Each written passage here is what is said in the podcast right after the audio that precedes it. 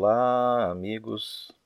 Estamos iniciando um novo episódio do nosso canal Psicovida.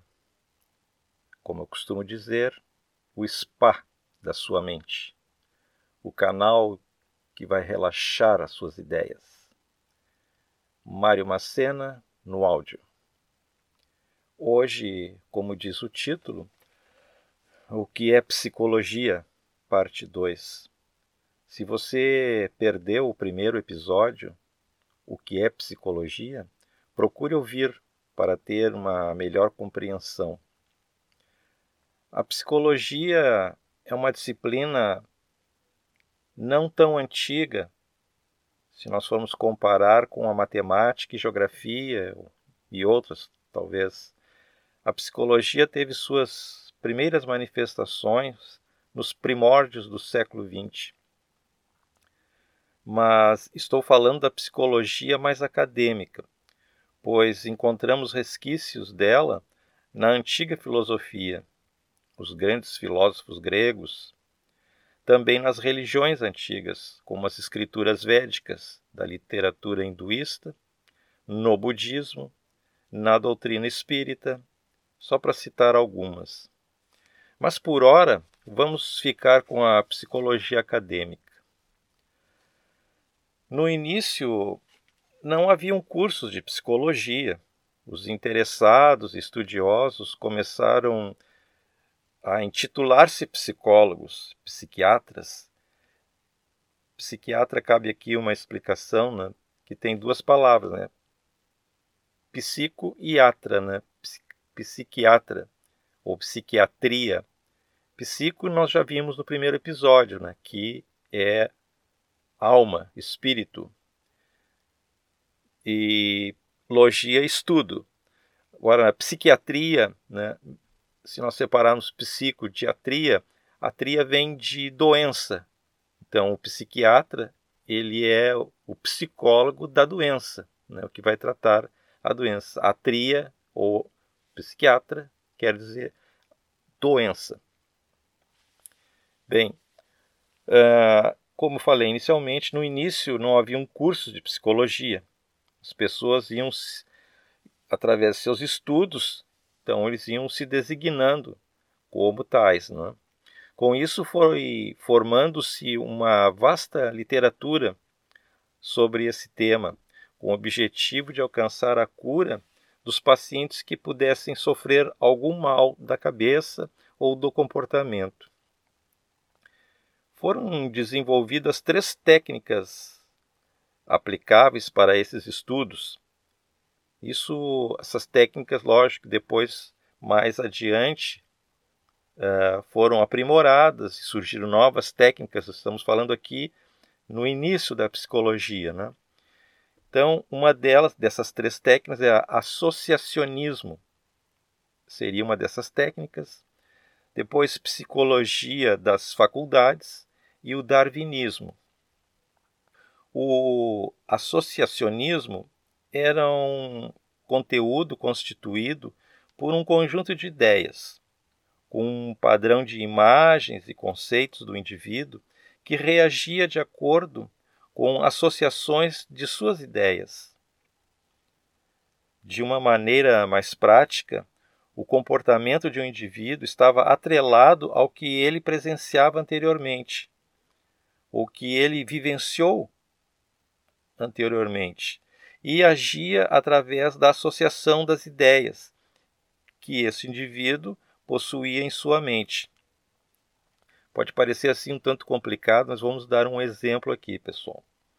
Uh, vamos supor assim, vamos, vamos supor dois jovens, dois adolescentes entre 17 e 18 anos um, um jovem ele é criado dentro de uma família espiritualizada, uma família religiosa, e ele tem uma, uma educação religiosa, ele vai para uma escola religiosa. Existem muitas escolas é, católicas, adventistas, né? escola de freiras, escola de padres. Né? Então, esse seria o primeiro personagem do nosso exemplo. O segundo personagem seria já um rapaz, um jovem, que é criado em condições mais precárias. Talvez more numa vila, não tenha boas escolas, é, está de repente numa escola pública, o, o lar onde ele vive é um lar com certos desajustes, o, o pai bebe, o pai bate na mãe, ele é, é um indivíduo daqueles machistas ao extremo, prepotente, né? ou talvez até seja viva da, da marginalização, do crime, enfim. Então esse jovem ele vai ter esses exemplos. Ok, nós temos dois personagens. Agora vamos imaginar a cena. Digamos que o primeiro jovem do meu exemplo vai entrar numa farmácia e vai comprar lá alguma coisa, um medicamento. E atende uma jovem muito bela, muito bonita, com sorrisos, né, com gentilezas, pois não, com que posso ajudá-lo. Esse jovem que teve essa, essa educação aprimorada, religiosa, de uma família tranquila, de uma família é, praticamente sem problemas, né? o chefe de família bem sucedido, ele vai reagir como? Ele, logicamente, vai reagir educadamente e vai dizer o que ele veio buscar na farmácia. Muito bem, já temos o primeiro exemplo. No segundo exemplo, temos aquele jovem que teve uma formação mais rudimentar, né? uma família desajustada, o pai batia na mãe, né? o pai bebia, uh, ele talvez teve muito contato com a delinquência.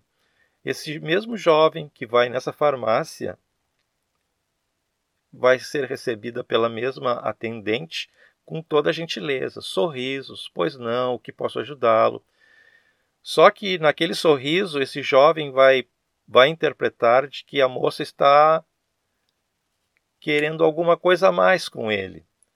Né? Que, ela, que, que ele vai achar que ele está agradando, que a moça se agradou dele, e ele logo em seguida ele já vai fazendo a proposta. A que horas tu sai? Sabe que eu gostei de ti, tu é muito bonitinha. Então, ou seja, isto é um comportamento associativo, ele baseado na sua formação em casa, na rua ou numa escola, ele vai reagir tal qual ele já tem essa vivência.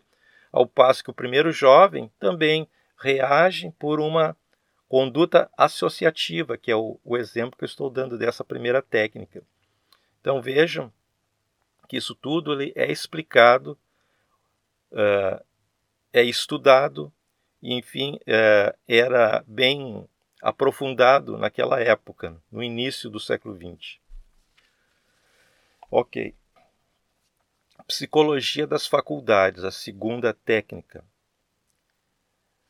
Se essa técnica é embasada que o indivíduo possui um conjunto de faculdades inata, ou seja, que, que vem de berço, de nascimento, e que determina sua forma de pensar e agir.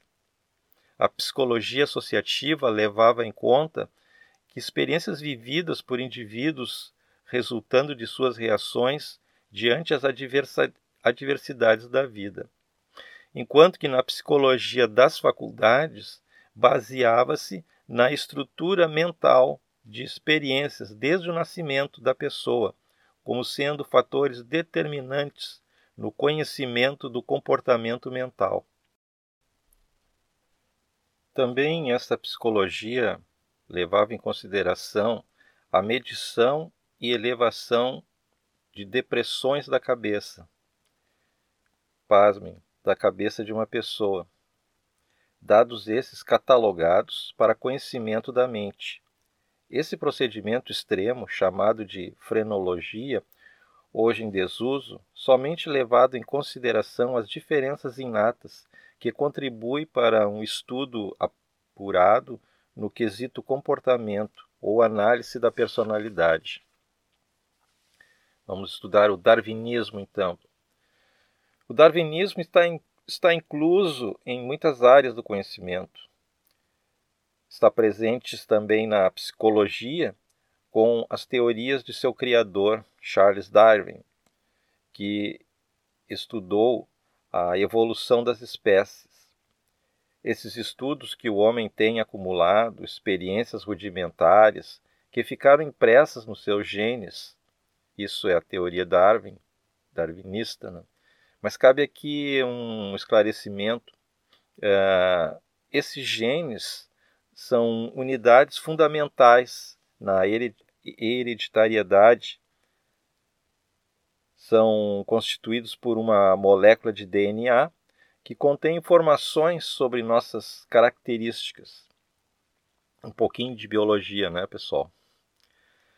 Bem, esses genes estariam contidos em formações desde o período das cavernas, o que justificaria o comportamento rude e até mesmo animalesco que vão sendo transmitidos de gerações após gerações.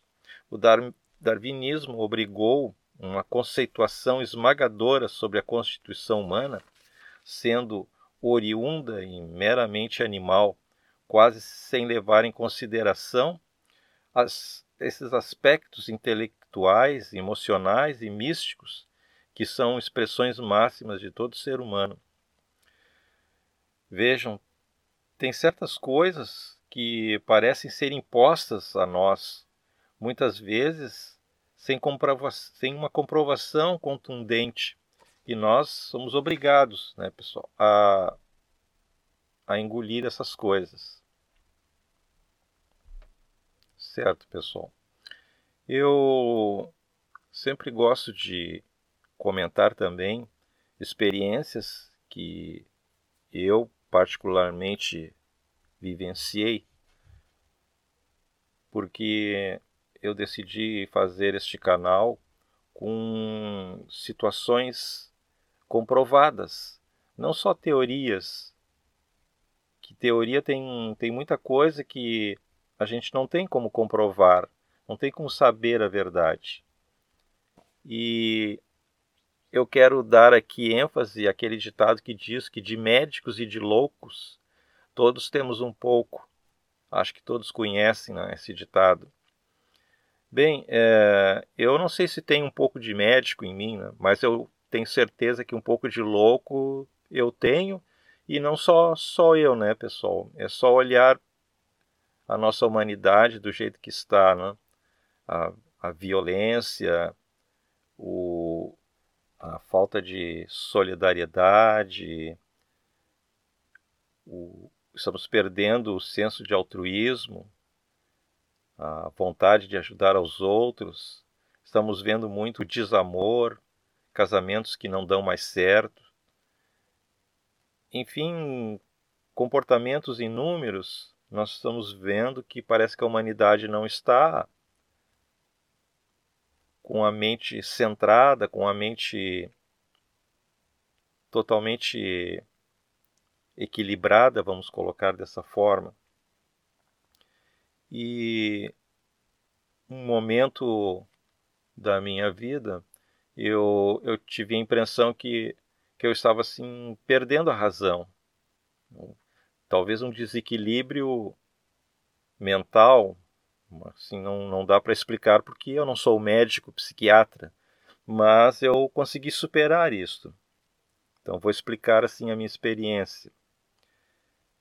E eu acho que alguém que, que, ou, que ouve este podcast também já deve ter passado por essa experiência que eu passei. Eu, uma época, eu dava conferências fora da minha cidade. E às vezes essas viagens eram, eram demoradas, duas horas e meia, enfim, três horas de ônibus eu ia, me deslocava de ônibus. E acontecia que às vezes eu estava passando por determinados lugares, cidadezinhas menores, e aquela cidadezinha ela ela me chamava muito a atenção. E eu dizia assim, bah, esse lugarzinho aqui deve ser bom de morar. Eu gostaria de morar aqui. E isso foi assim os primeiros relances que eu tive, né? Uh, depois, às vezes voltando, às vezes de alguma dessas viagens, voltando para casa, eu às vezes voltava à tarde, né? viajava à noite e se passa assim por lugares desertos, né? morros, né? florestas, enfim. E e às vezes eu avistava assim lá naqueles altos daqueles morros uma luzinha, sozinha naquela escuridão e me dava assim uma vontade, né, vontade de descer aqui do ônibus e ir lá naquela luzinha. Será que eu vou encontrar pessoas acolhedoras, pessoas simpáticas que me dariam abrigo, pelo menos para uma noite? Eu ficava me interrogando, mas por que eu sentia aquilo? Por que eu gostaria de passar a noite naquele lugar isolado, só onde tinha aquela luzinha? na rua de uma, uma casinha talvez modesta, não dava para saber que casinha era, porque era, era noite escura e eu estava numa autoestrada e aquela casinha no, num, uma parte muito alta de um morro. E não foi, não foi, não foi uma nem duas, foi, foram muitas vezes. Isso de passar por lugares, às vezes até achar que aquele lugar me era familiar. Eu olhava assim, ah, mas esse lugar aqui parece que eu conheço. Será que eu já não vivi aqui? Será que eu já não morei aqui? Quem sabe na minha infância, eu não lembro muito da minha infância. E, lugares que eu simpatizava. Algumas pessoas dirão assim: ah, é o déjà vu. Né? O déjà vu pode ser, né? Déjà vu é uma repetição de algo que já se viveu, né? E houve, houve uma época também que eu, eu tinha que pegar uma condução eu vinha da, da escola onde eu estudava e passavam diversos ônibus ali por aquela parada. Era bairro Encantado, bairro do Pinheiro, bairro do Sobrado, bairro Encantado, Campo Bonito. tantos bairros tem essa minha cidade que eu não sabia que tinha tantos bairros a minha cidade. E às vezes me dava vontade de pegar uma daqueles ônibus, ir para algum desses bairros e quem sabe né, pedir para passar a noite numa casa hospitaleira, numa família agradável. E eu dizia, mas como, mas que coisa mais estranha, eu por que esse tipo de comportamento? Bem, pessoal, com o passar do tempo eu eu consegui eliminar praticamente da minha psique esse tipo de situação. Hoje eu não tenho mais esse esse comportamento de desses lugares, vontade de ficar naquele lugar, vontade. Eu cheguei à conclusão de que essas, esses sentimentos que a gente tem de ah, aqui eu gostaria de morar aqui, ah, porque esse lugar aqui eu não gosto, ah, porque esse lugar parece bom para morar. Eu, eu penso assim que nós não sabemos de onde viemos. Nós viemos de algum lugar. Nós não aparecemos aqui por mágica. Sem dúvida, o que está dentro de nós vem de algum lugar. A nossa alma, o nosso espírito, ele vem de algum lugar. E como eu penso que aqui, neste mundo físico, não é o nosso lar de origem, provavelmente esses sentimentos de, de locais, locais que a gente gostaria de ficar, de ir, provavelmente é buscando o nosso espírito, buscando o seu verdadeiro lar. Onde seria será o nosso verdadeiro lar? Algumas pessoas religiosas dizem: "Ah, o nosso verdadeiro lar é do céu, nós viemos do céu". Outros dizem: "Ah, viemos das estrelas". "Ah, viemos de outro planeta". Dizem tantas coisas, né, pessoal? Mas o que a gente tem que buscar é buscar a verdade. Por que a gente tem esses impulsos que a gente não consegue explicar, né? Então, talvez não seja tanto loucura, talvez a loucura do mundo que nós estamos presenciando são seres buscando o seu lugar, buscando o seu verdadeiro local de origem. Então, deixo aqui, pessoal, este momento de reflexão. Será que a nossa humanidade está buscando o seu lugar ao sol? Está buscando o seu lugar de origem? Será que realmente não pertencemos a este lugar? Temos que estudar isso, né, pessoal? Quero agradecer a todos que prestigiam esse canal, que o meu intuito aqui sempre é ajudar, esclarecer, dar uma contribuição, dar uma sugestão para aqueles que vivenciam essas coisas da alma, do espírito, da mente, né, possam encontrar um momento de relaxamento, de descanso, de repouso, quem sabe a solução de alguma dificuldade. É para isso que eu estou aqui, para trocar uma ideia e né, a, a gente acaba tirando o denominador comum e chegando a uma conclusão. Espero que eu tenha sido bem claro, não tenha causado confusão em vocês, né, pessoal? E espero vocês para um próximo episódio. Sempre alertando né, que o meu canal aqui, por enquanto, são episódios de 15 em 15 dias ou duas em duas semanas. Peço a paciência de todos. Muito obrigado. Fiquem bem, fiquem em paz e até a próxima.